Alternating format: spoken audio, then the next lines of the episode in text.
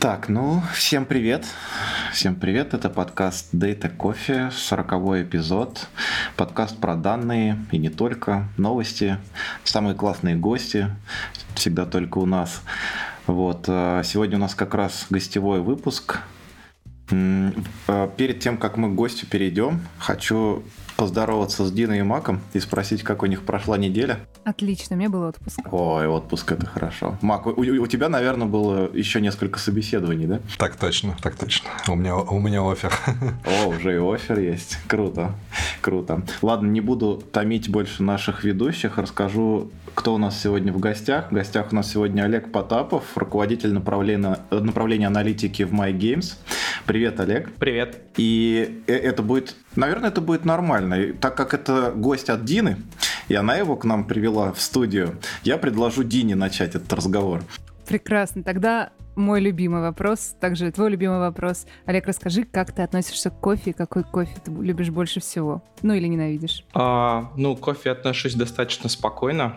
А, я его иногда пью под настроение или когда я в офисе, например, нахожусь, потому что там он не ограничен, но в целом М-м. больше предпочитаю чай.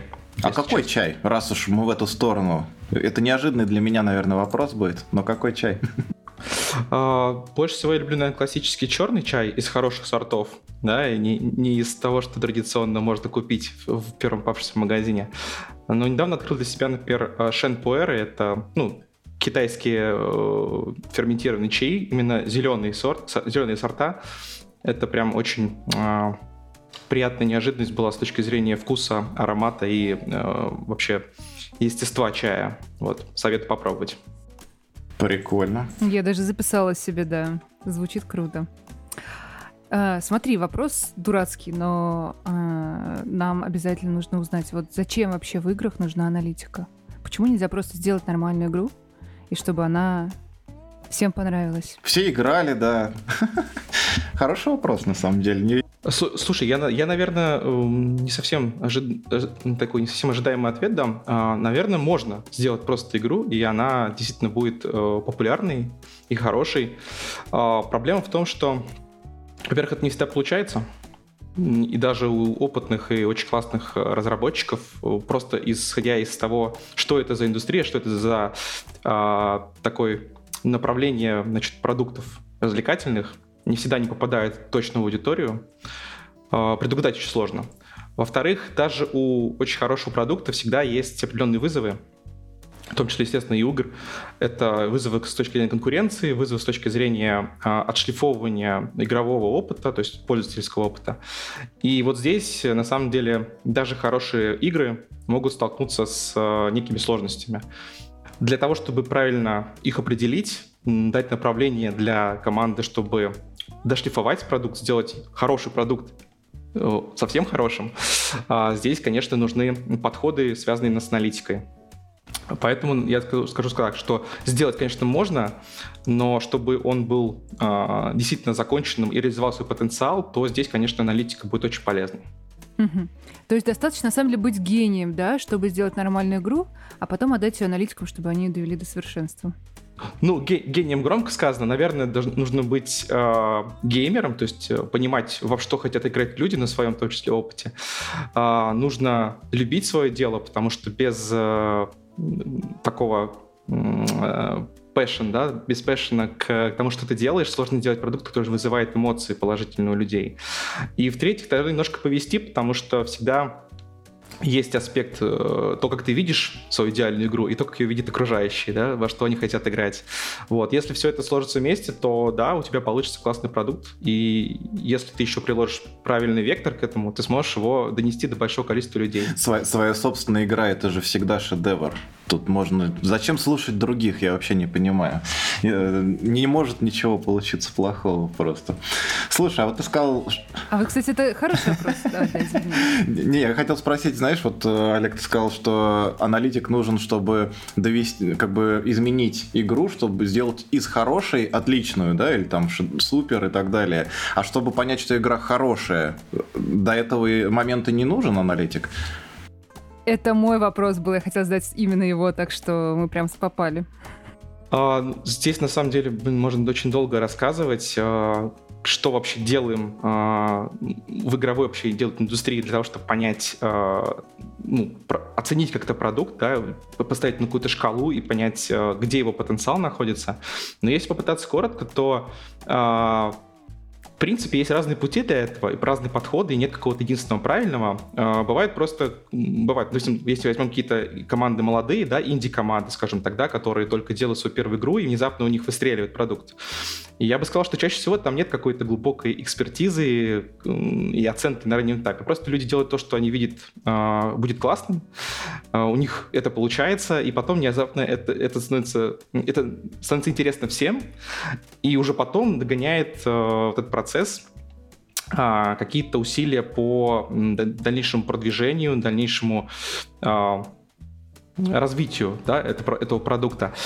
Соответственно, здесь может быть и не быть вообще аналитики, да, но уже будет понятно, что игра, э, ну, можно сказать, становится хитом, да, это такой э, заезженный термин. С другой стороны, если мы говорим о каком-то более-менее значит, больших командах, да, и построенном процессе производства игр, то здесь, конечно, включаются и аналитические процессы, где мы пытаемся понять, э, вот какой у нашей новой игры потенциал. А, в том числе через классические аналитические инструменты, через различные метрики и сравнение, допустим, с нашими другими продуктами или просто продуктами, про которые мы знаем, что они были успешны и какие у них были показатели. Слушай, ну ты, мне кажется, слукавил. Когда мы э, на- начали догадываться, что наша игра становится хитом, мы уже какую-то аналитику, наверное, сделали. Может быть, это какие-то там первые шаги, э, мы еще там не делаем каких-то серьезных вещей, но все равно, получив какие-то показатели, мы же не можем просто решить там, вот как, как я ранее сказал, да, я сделал игру, все, она хит, она шедевр, мне не нужна никакая информация. И если мы уже сделали вывод, что у нас хит, наверное, мы все равно какую-то аналитику провели провели. Но на этом этапе, может быть, нет отдельного именно аналитика, да, как такового, как, который это делал. Ну, я, я знаю просто примеры, наверное, сейчас не буду пытаться вспомнить конкретные продукты, да, но были примеры точно абсолютно, когда, а, особенно в, в современном, э, как, как в современном мире построена индустрия, допустим, в мобильном рынке, у нас есть понятные площадки, на которых все игры издаются, да, достаточно простой путь, как это можно сделать, даже для небольшой команды, а, и часто бывают случаи, когда люди, там, небольшие команды, там, 2-3 человека делают игру, э, запускают ее в магазин, даже не, не думая о том, как они будут ее продвигать, э, как, возможно, стоит там оценить ее на, на раннем этапе. И внезапно игра становится очень популярной, и далее она уже, э, ну, обрастает какими-то дополнительными процессами, команды расширяются, и подключается уже, наверное, какая-то аналитика, чтобы следующие шаги были более выверены. Но бывает такое, что на старте просто это просто взлетает. Поэтому я и говорю, что в целом, наверное, если быть честным, то э, можно сделать хорошую игру без аналитики. Но вот чтобы она реализовала свой потенциал, да, здесь, безусловно, нужна такая работа. Ну, хорошо, вот мы подошли к моменту, когда мы понимаем, что нам нужен аналитик.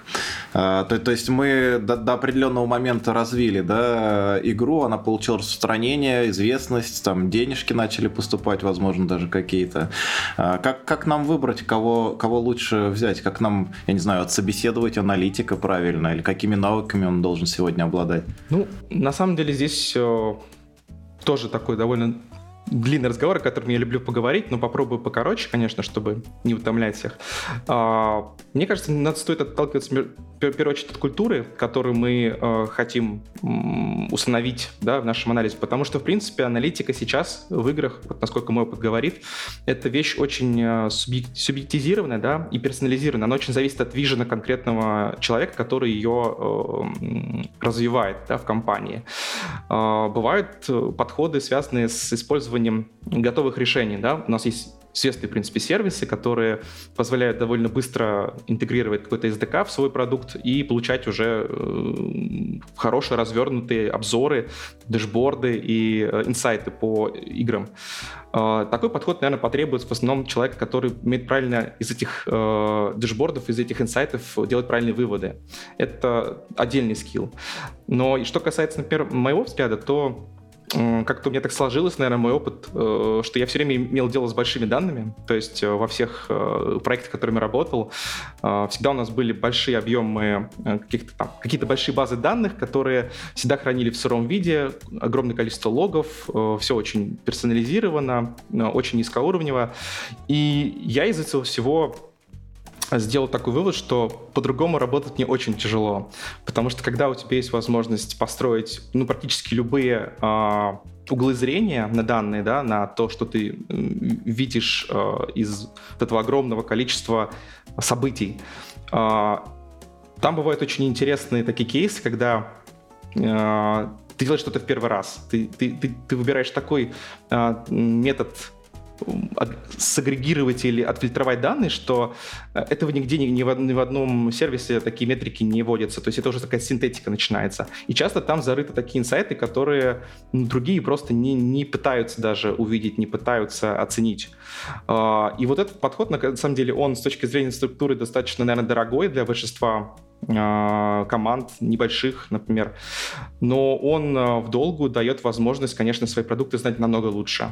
И вот если кто-то меня спросит, как, как бы я, наверное, с нуля бы строил когда-нибудь такую систему, да, или э, давал советы, как э, другим строить, я бы говорю, лучше инвестируйте в какое-то хранилище, да, своих данных, может быть, какие-то ваши, у вас есть базы данных, а, немножко там железа, да, нужно своего подзавести, но если вы рассчитываете, что вы в будущем делать будете какую-то глубокую аналитику э, и полагаться на решение, принимаемое с ее помощью, то вам обязательно понадобится вот скажем так, вы ощутите разницу, если будете использовать именно э, низкоуровневый подход, то есть большие данные. Слушай, это, это интересно, кстати. Э, извини, Дин, я знаю, что ты хочешь что-то спросить, но э, вообще вопрос больше был э, как, с, с моей стороны э, направлен на как, какие-то конкретные скиллы. То, что ты говоришь, больше похоже на собеседование уже какой-то сини- синьор позиции, когда уже человек э, с опытом, он знает, что он делает, он, он пришел, рассказывает, как надо делать. А, допустим, если это хороший специалист, он же не обязательно должен быть синьором, он может быть медлом, он, может быть, не знает, как там построить все с нуля, но он отлично знает какой-то, может быть, определенный стек или определенные инструменты. Вот есть есть что-то такое. Я, я не знаю, может быть, математический аппарат такому человеку нужен, или, или там, я не знаю, я не буду, конечно, говорить умение пользоваться там компьютером, но... Да, я, наверное, немножко так это обернул. А, я, я просто про то, скорее, что компетенции, которые человек, которому мы искать, они зависят, на самом деле, от того, какую инфраструктуру мы под это выстроим. То есть, в любом случае, аналитика не бывает на пустом месте. Мы не сможем просто взять игру, да, там, и увидеть в ней какие-то инсайты, там, что замерить что-то просто, грубо говоря, на экран смотря, да, нам нужна определенная структура, и, соответственно, от того, на, на чем мы ее выстроим, будет зависеть скиллы человека, которые мы будем искать. И если вот говорить про, допустим, большие данные, то там нужно будет обязательно скиллы работы с, э, ну, там, с SQL, да, с э, различными инструментами обработки данных. Скорее всего, это какие-то фреймворки и среды вроде ну, Python и, соответственно, Юпитер, например, то, что мы используем, Дина не даст соврать. А, если же мы говорим про какое-то коробочное решение, то там, скорее всего, человеку э, не понадобятся скиллы работы с данными настолько обширные, да, и, соответственно, мы будем искать скорее человека, который будет правильно интерпретировать данные, которые нам уже предоставляет система. Вот. И скорее вот где-то на этой, на этой развилке будет лежать выбор э, компетенций для такого аналитика. А что ты говоришь по поводу синера? Ну, да, наверное, если говорить про выстраивание, то это скорее там к техдиру там, да, или какому-то высокоуровневому дата-инженеру вопрос, как это правильно построить. Но, соответственно, если он все-таки, мы строим там хранилище больших данных, то, соответственно, все люди на входе должны иметь компетенции э, дата-майнинга хорошие и, соответственно, такой богатой обработки. Без этого никуда. Ну, я бы тут сказала, что Олег, наверное, немножечко слукавил, потому что у меня, например, есть компетенции работы с данными с, с, с помощью Python и SQL, но, тем не менее, аналитика за меня выйдет так себе, потому что я слышала, какие собеседования проводит Олег, и там продуктовых вопросов про то, как правильно посчитать LTV, как правильно настроить АБ-тестирование, только в А, так это он просто не хочет это, trade secret выдавать. Э, А, какие вопросы я задаю на собеседовании, да? А, я, я понял, о чем. Я, я просто думал, что мы больше сейчас про данные. Окей, давай, давай, давай так. Да мы обо всем, обо Да. всем. Мы, мы можем все запо- затронуть любые Я темы. понял. Ну, давай тогда, если ты уже говорить про конкретные, наверное, скиллы такие э, продуктовые, то здесь очень сложно сформулировать, потому что а, я для себя пришел к выводу, что вот если брать игровую индустрию, вот наш конкретный кейс, да, когда мы часто ищем людей, а, то прямо, наверное, людей с такой экспертизой, как нам нужна, э, и с теми образом мысли, да, который нам нужен, их э, достаточно мало на рынке, и мы их очень редко находим, готовых, скажем, людей, которые можно взять и э, без долгого обучения. Поэтому я скорее даже смотрю при приеме на работу, во-первых, больше смотрю на людей с- именно с hard skill ами, да, то есть э, с работой с данными, потому что я все равно их буду доучивать, я все равно буду воспитывать их определенную культуру а, вот этих вот м, правильной интерпретации данных. А с другой стороны, а, я немножко уже отчаялся, на самом деле, искать опытных людей и, и, наоборот, ищу тех, у которых более открыт мозг. То есть это, может быть, вчерашние студенты или э, люди, которые хотят в игровую индустрию попасть, э, сами работая где-то совершенно другом, да, э, другой сфере. Потому что, как подкаст мой опыт, э, это даже приводит к лучшим результатам, чем взять, допустим, человека, который работал, например, в банке, да, но очень хочет геймдев, и при этом считает себя, ну, занимает какую-то высокую грейдовую позицию в аналитике в своей сфере, хочет попасть в геймдев, и вот э, его взгляд на данные, его метод интерпретации вообще, э, то, что он видит в продукте, они очень сильно отличаются. Поэтому я, наверное, скажу так, что почитать LTV, э, там, э, знать, что такое конверсия, ретеншн, это, конечно, полезно, но этому достаточно быстро можно учить и объяснить на практике, что это такое, почему это важно, да, и как, как это правильно интерпретировать.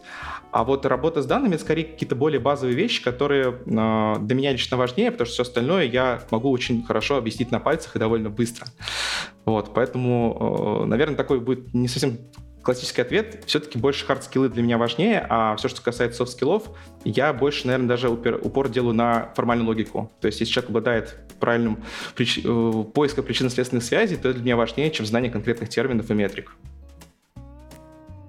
А, и тут вот прям интересно перейти, наверное, как раз к тому, что ты сказал, быстро рассказываешь, что э, из аналитических метрик, что такое.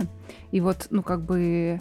а, э, и опять-таки возвращаясь к тому, что ты раньше говорил про то, что непонятно, какая игра хорошая, какая игра плохая. Ну, вот, э, на мой неискушенный взгляд, хорошая игра — это которой высокий DAO, ревеню и ЦЦУ. Вот специально для меня можно пояснить? Да, начнем с того, что такое ревеню, То DAO есть я, в ваших метриках совершенно не... Ну, ревеню еще можно, можно при- придумать, но тем не менее. Можно чуть подробнее... А, а я промолчу, покажу, хочу показаться умным, хотя тоже не знаю. Да, можешь просто дать обзор, какие метрики бывают и как, может быть, они вычисляются в зависимости от э, тест-кейсов, если там есть разные подходы в зависимости от продукта в том числе. Ох. Ну, давайте начнем с того, что а, ну, мой личный вижен, да, того, как правильно подходить тут в аналитике, это разделять а, то, что мы называем потоковыми метриками, да, то есть то, что свидетельствует о каком-то состоянии продукта в моменте, да, то есть а, то, что Дина назвала там, да, DAO, а, это, собственно, активная аудитория за день, да, а, или там CCU, то есть это в моменте а, currently а, connected users, то есть текущий онлайн, да, или выручка, которую мы тоже часто читаем за период. Но это вещи, связанные с текущими показателями нашего даже не продукта, а проекта, да, то есть а, сервиса, можно сказать.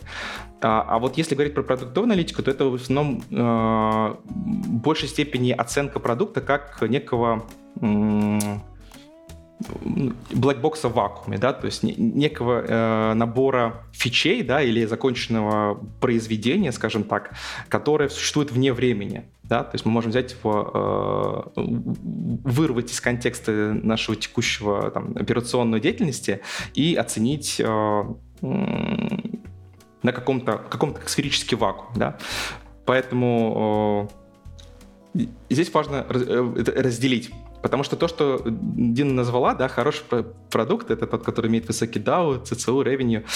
а, на самом деле бывают примеры разные. в том числе, когда продукты могут накачиваться искусственно и приобретать э, высокие показатели, не будучи именно хорошим продуктом по своим исконным продуктовым метрикам. А если брать э, классически такую оценку именно продуктовую, то, э, ну, во-первых, первое — это Безусловно, если брать игры, вообще продукты, связанные с вовлечением, это удержание, то есть retention. А, по сути, это на самом деле не совсем метрика, это один из подходов к оценке удовлетворенности аудитории, она выражается в том, что мы замеряем скорость, с которой пользователи уходят из продукта. То есть вот мы приводим а, с помощью там, рекламы или естественным путем какое-то количество наших новых юзеров в наш продукт. А далее, естественно, люди знакомятся с продуктом и составляют с него свое мнение, и далее могут э, либо дальше им пользоваться, то, что он им понравился, то, что они считают его полезным или в случае игры интересным, э, либо его покинуть. Чаще всего, естественно, довольно больш, большая часть аудитории, познакомившись с продуктом, э, двигается дальше, скажем так.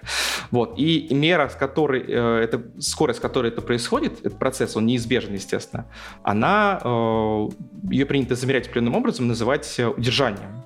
По сути, это тот же самый отток, только наоборот. То есть сколько, сколько пользователей осталось через определенное количество времени э, пользоваться нашим продуктом. Э, это самая одна из, наверное, базовых вещей, Слушай, это звучит как довольно да. простая формула. Я, кстати, начал вспоминать, мне кажется, мы в одном из выпусков про ретеншн mm-hmm. конкретно говорили.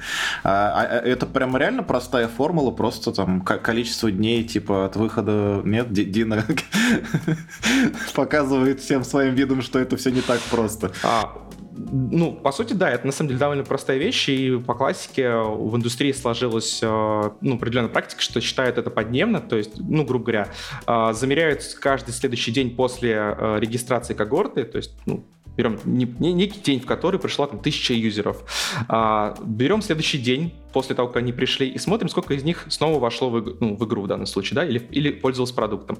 И если построить э, по каждому следующему дню, замерить количество юзеров, которые из этой когорты снова зашло, то у нас получится некий тренд, да, то есть, э, который будет все время убывающим, естественно, но его угол наклона, его динамика покажет нам, собственно, скорость, с которой эти пользователи наш продукт покидают, скажем так.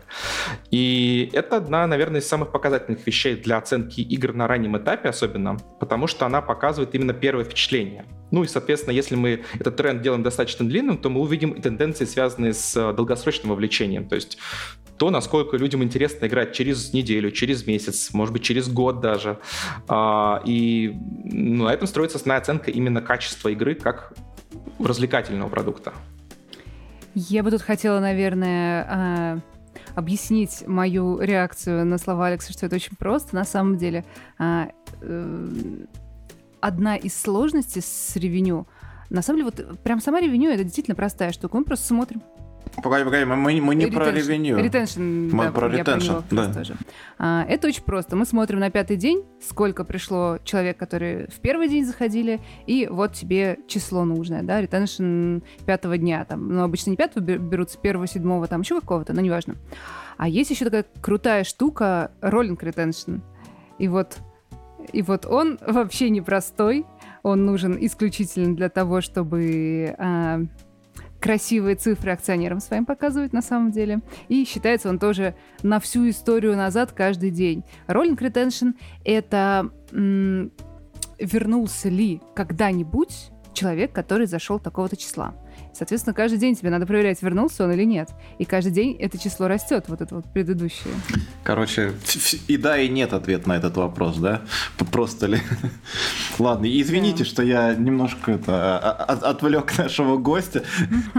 На, на самом деле, вот э, с Диной спорить не хочется, но, в принципе, этот вопрос даже можно еще глубже проработать. Там... Но придется, да? Да, нет, но на самом деле просто есть модификации, и тот же rolling retention можно немножко упростить, но в целом важно то, что э, Ironic это просто еще одно представление того же самого процесса. И в целом оно в каких-то задачах просто более удобно и полезно, чем классический ретеншн, когда мы замеряем день в день просто возвращение. И на самом деле это как бы все стороны одного и того же кубика. Да? Ну, просто по-разному смотреть на одни и те же вещи, как люди просто быстро уходят из того продукта. Э, а сам себе процесс, он достаточно ну, простой для понимания. Да, окей. Да, давайте дальше двинемся от ретенжена. Слишком много на него уделили времени, а еще много непонятных слов. слов. Слушай, на самом деле хотелось бы узнать. Вот смотри, ты э, посмотрел на игру, да, покрутил данные так и сяк, и в какой-то момент э, пришел к, к выводу, что э, там вот здесь вот четвертый уровень, я не знаю, как, как, как, какой-то кривой, его надо что-то с ним сделать, а вот тут нам надо вообще все поменять. И игровая механика тоже какая-то странная, нам нужна другая. И вот есть у тебя такое видение – Насколько легко это видение донести до проекта? А, честно, ну, по-разному, бы. По-разному бывает. А, ну, многое зависит, на самом деле, от, во-первых, персоналей, если честно, да, то есть от тех коллег, которые, как, как они относятся к собственным решениям, которые принимались именно вот в контексте вот этих вот вещей. А во-вторых, наверное, насколько они ориентированы на а, то, чтобы именно реализовать игру, как они ее видят, да, потому что это тоже важно все-таки для таких творческих людей, какими являются геймдизайнеры, или же они больше ориентированы на то, чтобы действительно выполнить, а, ну, то есть сделать игру а, лучше, может быть, за счет того, что где-то признать свои ошибки, да, и где-то сделать наперекор своему видению, как он мечтал бы сделать идеальную игру. Вот э, если складывается так, что все-таки мы все работаем на какой-то некий, ну, такой результат, да, который выражается в том, что игра становится более популярной, там, более э, интересной для аудитории, может быть, ретеншн, да, повышается, вот, э, то, да, мы, ну, обычно на эти результаты аналитические, которые, ну, мы стараемся делать всегда качественными, да, то есть есть определенный планка качества, да, наглядности и убедительности. А, чаще всего действительно ну, на это всем посмотрим командой, может быть, какие-то вопросы обсудим, но обычно двигаемся именно в сторону решения. Правда, конечно, э, когда аналитик предлагает свой вариант именно, что надо сделать с этим, с проблемой, да, с вот этим вот точкой роста, инсайтом, э, все равно это часто проходит через некий вот э, брейншторм геймдизайнеров, потому что все-таки мы по-разному мыслим немножко. Аналитик, он всегда смотрит на цифры, он видит какую-то, не знаю, там, спайк, да, там, или какое-то там узкое место, и он такой, надо это срочно переделать, да, там, это, это же проблема, да, то есть я, я, я же на это заточил, заточил свой взгляд за годы работы, да, а коллеги из э, уже более креативных профессий, да, дизайнер, они э, все-таки мыслят категориями, что вот мы думали, вот вы хотели сделать такой вот experience игровой, да, э, вот аналитик говорит, что он там не очень сработал, но мы не хотим его прям кардинально поменять, что это, это есть некий vision, есть концепт, это все может быть разрушен. Поэтому мы поищем какое-то компромиссное решение, которое вроде там и исправит проблему, и э, сохранит вот этот ну, настрой нужный дух, да, игры в конкретном, игры, пользовательский опыт. И иногда бывает такое, что вот э, эта информация, пройдя несколько стадий, да, там, обработки разными людьми, она уже теряет свою исходную, может быть, а, нацеленность да, на конкретную проблему и уже превращается в какую-то новую фичу, которая немножко на другие вопросы отвечает, потому что вот, творческие люди поработали. Но бывают, конечно, и хорошие кейсы, да, когда мы очень быстро что-то увидим, люди быстро подключаются, понимают, почему так случилось, что надо сделать, чтобы этого не было, или что-то, что стало лучше. И действительно игра, ну, получает boost, да, в своем качестве, в своем пользовательском опыте. Но не всегда. Слушай, а, такой у меня вопрос. Вот а, вы сделали... Провели анализ, да? Ну, это звучит как что-то такое законченное во времени. Наверное, это все-таки перманентный процесс постоянного да, анализа. И в какой-то момент вы э, выяснили, там, что что-то идет не так. Начало что-то идти не так, какие-то метрики начали падать, там какие-нибудь нехорошие метрики начали расти наоборот. И, э, и у вас есть догадки, с чем это может быть связано. Вы идете там, к разработчикам, к, к продуктам, еще к кому-то, говорите, срочно нужно вот это там откатить или исправить. А, вообще слушают вас в команде? Вот у меня такой вопрос. Ну да, и это, это бывает по-разному, и зависит в основном от выстроенной культуры, но, конечно же, ну, то есть большинство, подавляющее большинстве случаев действительно, конечно, слушают. А, просто это не, одно, не односложный процесс, да, там мы пришли с человеку, сказали ему, он сразу же пошел и там написал код и все исправил, да, это процесс какой-то проходит э, фильтры творческие, да, такие, э, и управленческие в какой-то степени тоже. И поэтому иногда немножко преобразуется исходный посыл и конечное решение. Вот. Я, я надеюсь, ответил на вопрос, потому что я-то все время говорю про прокручиваю кучу кейсов, которые были, и вот пытаюсь как-то общий слепить ответ на этот вопрос. Вот, наверное, действительно по-разному бывает. Я, я еще немножко отвлекусь э, от основной канвы и вернусь э, к метрикам. Хочу тебе угу. более такой приземленный вопрос задать по отношению к себе. Э, смотри, вот retention это метрика, ты сказал, там процент или какой-то, может, я не знаю, отношение пользователей, которые приходят, угу. уходят. То есть это более такая массовая какая-то метрика, угу. да? А есть, наверное, еще какие-то метрики более направленные на какого-то конкретного, может быть, пользователя, я не знаю, вообще случается такое, если этот пользователь может быть, не знаю, каким-то инфлюенсером или еще кем-нибудь. А, просто можно ли измерить конкретного человека и занимаетесь ли вы этим? И, или вы больше смотрите на продукт в целом и редко бывает, что нужно сосредоточить свое внимание на ком-то конкретно? Интересный вопрос. Ну, во-первых, начнем с того, что вот в моей практике большая часть проектов именно работала на уровне конкретных пользователей, да, то есть мы могли смотреть, и это делали в отдельных случаях, когда задача что требовала смотреть на конкретных прям, конкретные айдишники, да, пользователей, потому что, ну, личных данных мы не знаем, но а, как-то э, персонализировать это можем. А, скажем так, бывают задачи, особенно это связано с какими-то интересными случаями вроде допустим, использование читов в играх, да, где нужно смотреть конкретное поведение конкретных людей, да, что, что с ними было не так. Или же, когда мы и работаем с какими-то рейтингами, да, например, э, там топы игроков в каких-то там активностях, лидерборды, э, там всегда есть какая-то персонализация, всегда есть определенная а, работа с конкретными игроками. А, если говорить про именно качество продукта, то есть ну, улучшение полномерное, да, там от, от патча к патчу, да, скажем так, что-то новое добавить, что-то починить, то, конечно, мы все-таки стараемся делать то, что зацепляет большие массы игроков. Потому что если делать что-то для конкретных людей, это будет довольно ну, ну да, будут, будут рады конкретные люди, да, да, а да. все остальные будут недовольны. Да. Слушай, а, а, а если ретеншн все-таки попробовать посчитать? Я, мне просто, я, я почему эта тема прям так интересна. А, сейчас перед тем, как Мак задаст свой вопрос, я, я еще хочу задать а, по отношению конкретно к игре. Меня просто зацепила с начала года игра. А, был отпуск небольшой, а, и я с тех пор частенько в нее играю. Факторио называется. Не знаю, слышал ты такое или нет. Mm-hmm. А, вот получается с начала года, там где-то полтора месяца прошло, и я просто специально перед записью пошел глянул, сколько я часов успел с начала года наиграть. Оказалось, что уже около 200. Вот, это, то есть, э, мне кажется, это какая-то неправильная цифра, чрезмерно большая.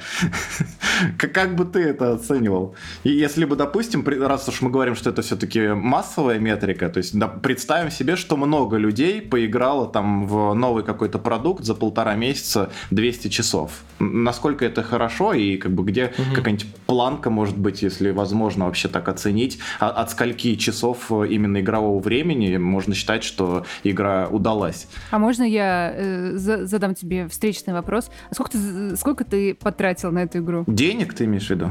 Или чего? Да. А, а, мы, а мы считаем стоимость, я не знаю, макбука, интернета. Ча, ты предлагаешь, предлагаешь перевести твои человека-часы, за которые тебе платят работу, в, в то, что получает компания? Не, а, Сколько ты задонатил? Сколько ты задонатил? А, в, а там нету доната, насколько я знаю, вообще в этой игре. То есть там это чисто... А, причем она даже не онлайн в моем случае, а, а она просто вот такой вот ко кооператив, который можно по сети или в одиночную игру играть. Просто там такой генерируемый открытый мир.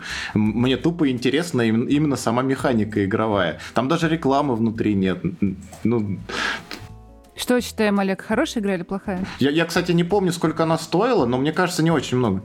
А, на самом деле, то, что ты говоришь, это скорее такая свойство, называется аддиктивность, да, когда игра а, увлекает настолько, что это превращается в некую уже, ну, даже, можно сказать, зависимость. Но звучит плохо. У меня есть тоже такая игра, называется «Футбольный менеджер», я в нее играю по-моему, с 2005 года. Каждый год покупаю новый апдейт, как вот как в FIFA примерно выходит каждый год. Но только, только это более хардкорная игрушка, если кто-то знает. Вот, она действительно, многие говорят, вызывает зависимость в том плане, что в ней можно, я наигрывал за год и 1100 часов, и 1600 часов бывало. Вот, но это на самом деле все относится к тому, что ты в Стиме видишь, да? Скорее всего, в Стиме играешь. Да, вот. да. Там немножко своя методика сбора информации, она завязана больше не на то, насколько люди регулярно играют, да, то есть э, какие-то показатели более, а на то, сколько они тратят в общем времени, потому что считается, что игры там есть и онлайновые, как бы, ну, которые как сервис работают, да, то есть требуют очень много времени, там невозможно пройти их, да, это какая-то постоянная активность. Есть игры сингловые, которые можно пройти, и это, и чтобы как-то на одну их шкалу положить, понять, как как бы как люди, не знаю, распределяют свое время там, да, между такими играми, они используют метрику потраченных часов, да, и показывают ее тебе, чтобы ты ее видел. А вот если говорить про допустим, наши кейсы, то мы в основном играем, ну, мы в основном имеем дело именно с играми э, онлайнового типа, то там engagement, то есть вовлечение, да, чаще меряется не через количество потраченных часов, это приведет к тому, что мы разные жанры вряд ли сможем сравнивать друг с другом хорошо. Есть жанры, которые требуют много времени каждый день, там, да, например, а, какие-нибудь RPG, где там есть рейды, есть а, фарм, есть прокачка, там, да, какая-то а есть игры более такого легкого типа казуального, которые люди играют, ну, им нравится процесс, но они не, не играют часами в них, да, они просто скорее убивают какие-то небольшие промежутки времени. И ретеншн, который мы обсуждали, он в этом плане будет более э, показательный, если мы будем сравнивать такие разные продукты друг с другом. То есть если человек возвращается в игру э, неделю подряд каждый день, пускай играет и немного, то значит, что у него каждый день есть желание туда зайти, то есть она его зацепила чем-то. А если он пришел и за один день наиграл 20 часов, такие люди есть, и особенно они, кстати, часто в Азии бывают, а, там есть определенная культура такая, то а потом просто перестал заходить, потому что он наигрался так, что ну просто уже не хочется это делать, то для э, компании, которая эти игры выпускает, это скорее плохой вариант, потому что ну, как бы он очень быстро съел контент, не увидит дальше апдейты, не увидит дальше наши ивенты прикольные, не увидит развития игры. Он просто съел очень быстро, проглотил и ушел из нее. Ну, это как бы, наверное, э, не совсем круто. Поэтому в количестве часов обычно игры такого плана не меряется, но почему это в Steam делается, я, в принципе, наверное, объяснил. Вот. Поэтому я бы сказал так, что эта игра явно аддиктивная, я просто знаю, что такое Факторио, но э, по часам сложно сказать, насколько она крутая с точки зрения вовлечения, именно вовлечения там долгосрочного, там, да, как, как например, мы могли бы измерить наши игры. Я бы хотел задать вопрос э, больше в тему метрик. Опять же, э, предположим, э, команда аналитиков пришла к разрабам mm-hmm. или на какой-то летучке, обсуждают, говорят, окей, это конкретная механика, да, вызвала у нас там такое-то изменение поведения. Не обязательно плохое, какое-то. Вот, и дальше предлагаем, давайте что-нибудь померяем еще. Да? Э, как изменятся метрики, если мы изменим механики как-то так? К этому аналитике. Вот как вообще происходит АБ-тесты или, может, АБ-ЦДЕ-тесты, да, вот угу. как разбивается когорта в зависимости, может, количества юзеров, и как оно потом все взвешивается, потому что наверняка, так как это такой долгий процесс, да, в игру сегодня может зайти 10 человек, а завтра 10 тысяч, вот как потом это еще АБ-тест правильно организовать? Вот, и как это, может быть, если есть время на это, как это организуется на платформах? Может, на платформах разных это по-разному будет работать? Угу. Ну, на самом деле, это... есть некие общие правила, да, там, скажем так, математическо-статистические физические законы проведения подобных экспериментов. А, но я, наверное, думаю, про практику больше расскажу, потому что э, грузить сейчас э, терминами не хочется. А, на практике чаще всего мы дробим людей на равные группы, то есть чаще всего АБ-тест является инструментом а, проверки гипотез. И поскольку гипотез у нас много, то нам э, чаще всего выгоднее сделать какой-то более масштабный тест, то есть взять всю аудиторию, это не какой-то процентик там, да, и разбить их все на там, контрольный, допустим, и там одну, две, три экспериментальных, и там, понятное дело, поставить себе определенные KPI, то есть что мы хотим увидеть, какое изменение, да, а, посчитать размер нужной выборки, чтобы засечь подобное отклонение, и, соответственно, ну, набрать эту выборку и посмотреть результат. А, чаще всего проблема, конечно, в том, что э, выборка это долго, э, никто не хочет ждать, потому что гипотеза, она вот сейчас есть, а результат тебе будет где-нибудь через две недели, например, или через три. Э, часто всплывают подобные вещи, связанные с нюансами там, технической реализации, да, то есть под сомнение, которые ставят сам э, валидность эксперимента. Э, ну, Поэтому мы чаще всего придерживаемся такого. Мы берем всю аудиторию, мы дробим ее на равные группы. А, делать технически это на уровне чаще всего конкретной игры, то есть э, ну, по сути, присваиваем каждому пользователю некий параметр, да, по которому он относится к определенной группе, естественно, можно их разделить. Ну, рандомизация, по-моему, происходит через ну, простые алгоритмы программных языков, там, да, не какие-то там... Некоторые делают остаток деления айдишника, там такие вещи, но мы, по-моему, чаще всего с тем, что я сталкивался, это какой-то просто простой рандомайзер. А, и а, ну вот, да, на, копим а, выборки и далее, соответственно, статическими методами проверяем значимость отклонений, если то, что мы хотели видеть. А, из интересного, наверное, чаще всего самая основная проблема — это правильно определить э, то, какой должен быть эффект. Потому что часто очень э, коллеги думают, что, допустим, мы сейчас, э, не знаю, сделаем, перекрасим кнопку в другой цвет, условно, и это так кардинально поменяет игру, это же такое изменение большое, да, что люди сразу изменят свое поведение, будут играть вообще по-другому. На практике э, люди очень, скажем так, э, инерционны, да, то есть ты можешь многое достаточно менять в продукте, но у него есть определенные э, важные аспекты. Это, собственно, касается некого ну, user experience, какого-то игрового опыта, который формируется уже через core геймплей, да, то есть через основные механики игровые. И все, что ты основное меняешь, оно очень слабо меня... влияет на то, как люди себя ведут. Они в основном концентрируются на, там, допустим, на, бо... на боевке, да, или там на э, аддиктивности, да, вот этих каких-то механиках аддиктивных. Э, поэтому АБ-тесты ча... чаще всего, ну, на моей памяти чаще всего говорят о негативном результате, о том, что нет разницы в том, что мы проверяем, чем какие-то прям инсайты нам приносят. А, вот. Это скорее успокаивает тех, кто э, сомневается в том, что то, что мы проверяем, ну, точнее, а, снимает какие-то риски, да, там говорим о проверке гипотез. Надеюсь, ответил на вопрос, потому что это очень большая тема, про которую можно долго разговаривать. Э, у меня есть вслед вопрос, надеюсь, коротенький. Э, предположим, у нас было три KPI вот, э, да. на, на выборке, предположим, АБ, то есть прям одна группа и вторая группа. Вот. И э, ни в одной из групп все три метрики угу. не прокрасились. В одной там первая, вторая, в другой вторая, третья. Да, и может быть еще какая-нибудь четвертая прокрасилась, которая вообще неожиданная. То есть мы не думали, угу. что эффект будет, а он есть. Э, в этом случае мы mm считаем, что эксперимент не валиден, или вот из mm таких экспериментов можно что-то э, валидное получить потом для разработки, или это слишком сложно?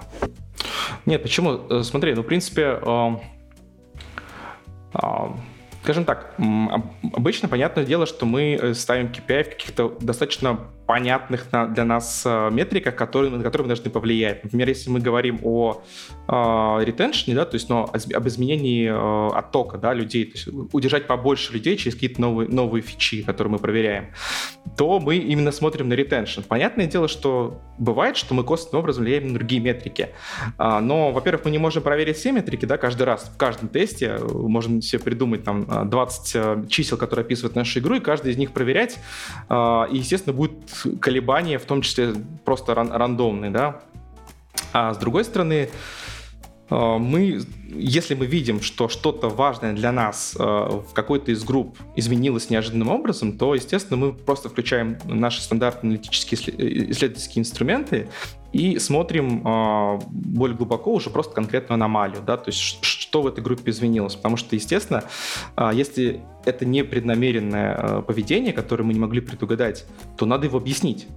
Да, то есть даже если это статически значимый результат, хотя это было бы странно, наверное, да. Но тем не менее, если это статический результат, например, фича на ретеншн влияла, я не знаю, на длину сессии, например, хотя, э, по идее, немножко по-разному эти вещи работают, то, наверное, стоит посмотреть, допустим, на какие активности начали тратить дополнительное время, да, и это даст, возможно, ответ, почему именно так случилось. Хотя это уже не совсем в рамках АБ-теста проходит. Я надеюсь, ответил.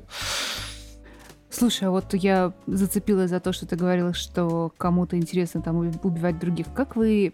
Э, смотрите ли вы все свои... Э, проводите ли вы исследования э, на разных типах игроков? То есть кому-то интересно сюжетку пройти, да? Кому-то интересно покрафтить, третьему интересно кого-нибудь поубивать. Как вы делите аудиторию и что вы дальше с этим делаете? Ты задала интересный вопрос. Дело в том, что то, что ты описала, это очень а, кастомная штука для каждой игры, правильно? То есть э, у нас э, игры очень разные. Есть игры, в которых есть то, что ты говоришь, и крафт, и, не знаю, PvP, и соревновательные активности, и там, ну, PvE, то есть, грубо говоря, некие сюжетные активности, да. А, а есть игры, в которых вообще построены по-другому, да, там по принципу, не знаю, там головоломок, например, да, или что-то другое, в котором вообще эти термины не, немножко не работают. И, по сути, одинаковые подходы невозможно выработать. А, точнее, для каких-то вещей их можно выбрать, Attention считается везде, да, потому что он не зависит mm-hmm. от э, конкретного жанра, э, он может зависеть Э, численно, да, то есть в каких-то играх он классически больше, а в каких-то классически меньше. Но он, как подход, он применяется везде. А вот то, что ты говоришь, это уже такая глубже игровая аналитика, именно, скажем так, назовем ее уже не продуктовой, да, точнее, а такой игровой именно, то там такое действительно присутствует, но э, это, наверное, решается внутри каждой команды э, вот такого продукта, да, насколько для них важно а, смотреть именно на такую категорию игроков. И на моей памяти это случается не всегда, потому что часто э, мы изначально ставим себе цель, что новые активности, которые мы делаем, они должны быть интересны и тем, и другим, и третьим. И, собственно, просто общая, ну, скажем так, цифра, сколько игроков в это играют, она уже нам говорит о том, насколько мы свою цель выполняем. А если смотреть, допустим, ну, то есть бывают такие вопросы возникают, но в целом это подход очень э, частный, да, в конкретных проблемах каких-то. А так чаще всего мы хотим делать просто массовые вещи. Мы хотим, чтобы играли и те, и другие, и третьи, чтобы это был, грубо говоря, не 20% аудитории, там, а 70-80% аудитории. И когда такие цифры достигаются, это отвечает сам, ну, автоматически на вопрос, э, будут ли в это играть люди разных интересов. Слушай, а э, вот... Э Блин, что-то мысль такая родилась и быстро угасла в голове. А, по поводу 70-80% людей, которые играют, да? А, что это именно за цифра? То есть э, это вот как раз тот ретеншн, что 70-80% продолжают возвращаться в игру? Или это 70-80%, которые там, я не знаю, которые что? Я, я просто, может быть, пропустил это в ответе. Да, да, давай стандартный такой кейс э, сделаем. Допустим, у нас есть игра, которая, ну не знаю, допустим, это ролевая игра, да, на которую мы сделали. Да, а, вот, ролевая игра, и мы в нее хотим добавить, например, новую фичу, которая называется а, рейды, да, это против каких-то больших-больших боссов. И а, мы, когда делаем эту фичу, мы, конечно, думаем, что она должна быть интересна всем, ведь мы в нее вкладываем э, там, нашу любовь к жанру, к, к, к подобным примерам в других играх. Хотим сделать это очень круто. Э, и поэтому мы изначально ставим себе KPI, что когда мы эту фичу сделаем, в нее должны играть там, э, допустим, 70% активной аудитории. То есть те люди, которые в игру заходят да, и э, в основном... А, то есть это эту... процент от тех, кто играл ранее, да? Ну, вот, э, вот Дина упоминала DAO метрику. Это метрика, мы просто мы подсчитываем игроков, которые заходят в игру за период, допустим, за день, да, и смотрим в динамике, сколько, так, ну, как это число меняется. И, соответственно, от этого числа мы можем э, посчитать долю, которую будет играть конкретный режим, который мы добавили. И вот часто KPI, например, считается э, долей игроков, которые в этот режим заходят регулярно, интересуются им и, соответственно, получают от него удовольствие. Вот. Если это маленькое число от тех людей, вообще, которые в игру заходят, ну, значит, остальным она не очень-то интересна. Они, они не ходят в этот режим, они э, него, грубо говоря, забили, да? Хотя мы его только добавили, он должен быть интереснее, чем то, что было уже в игре давно. Угу, угу. Слушай, а, еще по поводу метрик э, такой у меня вопрос.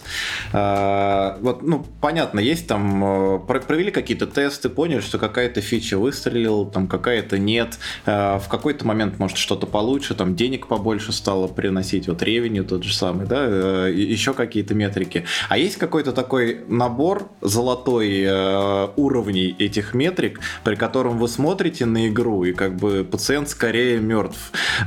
вот. Есть такое, вы, ну, типа, может быть, вы на все дашборды там или на все отчеты такую штуку добавляете, чтобы всегда четко понимать, что как бы, когда все стало плохо. Слушай, вопрос, вопрос просто не в бровь, а в глаз. Это прям, ну, не то, что проблема, это классическая такая задача, классический вызов. А, я бы сказал так, что мой опыт подсказывает, что таких чисел нет, и точнее они для каждого жанра свои, но при этом меняются еще и во времени, потому что индустрия развивается, рынок развивается. Они точно нестабильны, и они точно разные для разных жанров.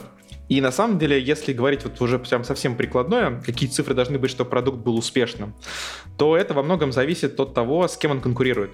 Вот на текущем нашем э, рынке э, игр наверное, самый большой вызов это конкуренция на, э, за рекламу. То есть за внимание игрока, которого ты э, прив... хочешь привлечь с помощью рекламы. На этом рынке есть игроки, скажем так, рекламные, да, сети, которые и которых ограничен, на самом деле, набор, который держит себе основную аудиторию, там, Facebook, Google, а, еще, может быть, несколько помельче есть. И вот все, в принципе, игры на рынке, они ходят к ним, чтобы показывать рекламу пользователям, чтобы приводить себе аудиторию. И на самом деле может быть такое, что ты сделаешь игру, и у нее нет конкурентов. И тогда вот даже с маленькими числами, там, то есть не очень эффективными э, механизмами монетизации и удержания, да, то есть, скажем так, не самыми высокими цифрами, ты можешь внезапно оказаться в шоколаде. Да, то есть ты можешь забрать себе ту аудиторию, довольно дешево показывать ей рекламу, и, соответственно, окупаться и масштабироваться, то есть расти. То есть показывать больше, больше людей, привлекать их к себе. А может случиться так, что ты делаешь прекрасный продукт, который будет иметь высочайшие метрики, но ты выходишь на рынок, и оказывается, что есть компании большие, которые могут позволить себе э, тратить огромные деньги на привлечение даже, скажем так, в минус. И ты со своими метриками просто, если ты, конечно, работаешь по, по модели, там, скажем так, ну, чтобы быть в плюсе, да, чтобы там не, не спускать бюджет э, в никуда, то можно сказать, что ты просто не сможешь конкурировать, э, ну, такие законы, скажем так, рынка. Вот. Э, поэтому какие-то цифры выделить, наверное, примерные в каждом времени можно, да, если смотреть на разные продукты. Но это вообще история довольно сложная, и она, наверное, требует какой-то гибкости и э, выводов, которые делаются прям, ну, в моменте, да, когда ты смотришь на продукт, смотришь на то, как он может, как он себя чувствует в закупке рекламы, в, ну, продуктовые показатели, и пытаешься понять, где там слабое место, что именно э, мешает ему выигрывать эту борьбу, эту конкуренцию. А если говорить о конкуренции, вот, и именно о финансовых показателях, и финансовых показателях в долгосроке, то мы можем, наверное, да, понять по каким-то метрикам, что пациент скорее мертв, чем жив. А если посмотреть другую сторону, посмотреть сторону самых успешных там игровых uh-huh. компаний на мобильном рынке и так далее, создается ощущение, что выгоднее всего пилить э, вездесущие фермы, да, где люди залипают, видимо, не знаю, годами, вот, наверное, там питаясь очередными какими-то там э, новыми предметами, которые добавили и так далее. Это правда или это мое наивное представление? Извини, не могу говорить, тыквы тухнут на поле. А, Слушай, я не могу согласиться. Дело в том, что вот я периодически смотрю на топы, скажем так, доходных игр, да, по, и по жанрам, и, по, и в целом. И, например, ну, известно, да, что, в принципе, самое доходное, наверное, это либо сейчас Fortnite, либо уже Roblox обогнал, да, но это явно не про фермы, правильно? Это про э, очень понятный набор э, каких-то механик и, или, возможно, воз, ну, или возможностей, назовем это так, да, которые предоставляют э, людям в, даже в рамках конкретного жанра, да, если говорить про Fortnite. Да, то есть это все-таки какая-то достаточно понятная история, там, э, шутер, королевская битва. А, и, казалось бы, эта ниша, в принципе, уже испоперечена другими проектами, и, наверное, тоже очень хорошими. Но вот э, появляется продукт, который может внезапно предложить какой-то, предложить какой-то новый опыт, и э, так, как это не сделал еще никто. И внезапно оказывается на коне, то есть он выигрывает конкуренцию других похожих продуктов. Поэтому, скорее, вопрос не в жанре, то есть не надо филить именно фермы, да, а нужно просто а, наверное, как я уже говорил в начале, чтобы и, и правильно понимать, что ты хочешь сделать, да, и вложить в это какую-то э, там душу, да, и чтобы тебе еще немножко повезло. Вот Fortnite в том числе повезло. Да, они, они, они сделали Battle Royale, когда он был на коне, и при этом э, им повезло сделать ее таким образом, чтобы она дала что-то уникальное для рынка. Вот, и поэтому, ну да, и от, отсюда теперь они могут это э, использовать для развития компании и э, выигрывание дальше от конкуренции в будущем. Слушай, а по поводу тех, кому повезло, ты вот над многими, скорее всего, проектами именно игровыми работал. А, есть у тебя какой-то фаворит и любимчик среди всех тех игр, э, над которыми именно ты работал? И, и почему ты выбрал э, эту игру фаворитом? Да, и на самом деле э, это была, наверное, вот и, и еще недавно я работал над конкретным, про, над конкретным проектом, или, скажем так, э, он был самым большим проектом из тех, которые я работал в моменте. Игра называется Rush Royale. Э, ее сделала студия IT Территория. Вот она вышла в конце 2020 года. Это такой Tower Defense с, PvP-механиками. Если не пробовали, я советую попробовать. Это очень интересная и аддиктивная игра, которая может не на шутку влечь даже не фанатов жанра э, стратегии или Tower Defense конкретно. Э, что меня, наверное, привлекло? Э, во-первых, это было для меня интересно, потому что я никогда не стремился какие-то проявлять э, такую геймдизайнерскую дальновидность, что ли, да, потому что я не совсем по профилю геймдизайнер, но когда мы еще игру тестировали внутри ну, студии, да, когда она еще была не, выш... не вышла в свет, мне почему-то сразу показалось, что это будет, ну, если не хит, то очень интересная самобытная для рынка игра, которая может заинтересовать большое количество людей. А, просто когда ты в нее играл, ты чувствовал, что в ней что-то сделано правильно, она дает какой-то тебе опыт, который хочется повторять. И до этого у студии были разные проекты, которые там достигали определенного успеха или оправдывали, не оправдывали ожидания. И вот тут почему-то было чувство, что вот сейчас все случится, да, сейчас мы покажем ее миру, и а, мир, мир скажет «Вау». И на самом деле, в принципе, так оно, наверное, и случилось. Конечно, что ну, бывает э, и успех, может быть, даже более масштабный, да, и быстрый у других там больших компаний, больших проектов. Но для нашей студии это был прям успех, и мы до сих пор э, проект растим, то есть мы его мы увеличиваем его аудиторию, да, что случается не у всех проектов через больше, чем год после выпуска. Обычно жизнь бывает э, пик достигается раньше, а мы все еще продолжаем растить.